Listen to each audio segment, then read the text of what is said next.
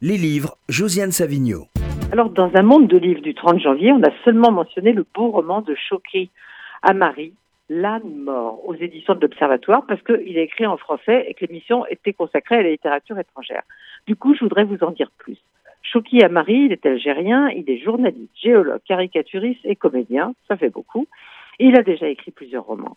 L'âne mort est un récit très poétique et assez déjanté. Alors, prenons trois quadragénaires algérois qui vivent comme des jeunes gens de 20 ans. Lies, Mounir et Tissam, qui se demandent ce que pèse un Algérien et surtout une Algérienne.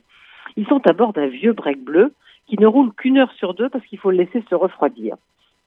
Dans le coffre, ils ont un âne mort, ou peut-être pas mort, qui sait. En tout cas, ils pensent devoir s'en débarrasser. Donc ils quittent la ville, assez heureux, en pensant qu'ils vont peut-être vers un monde meilleur.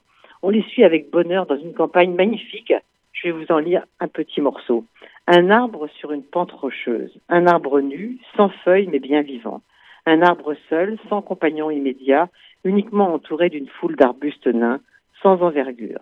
Signe particulier, il a les bras en l'air, toutes ses branches pointant fièrement vers le ciel, comme un défi à la gravité. Et alors donc, euh, de rencontre en rencontre, on parle d'histoire, de cruauté, de littérature. On croise Slim, qui vend des animaux et qui pousse des pierres du haut d'une falaise parce qu'il croit que il faut de la cruauté pour survivre. On rencontre une femme assez haute en couleur qui fut une résistante pendant la guerre d'indépendance.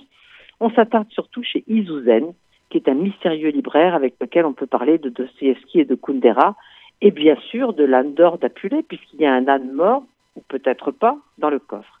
Et puis on se demande où sont passées les six femmes de ce bizarre libraire. Alors bien qu'un personnage s'appelle Karim BDPDB, il n'y a pas de problème, Rien n'est simple dans cette épopée. Peut-être même est-ce un conte tragique sur le temps et sur l'humanité.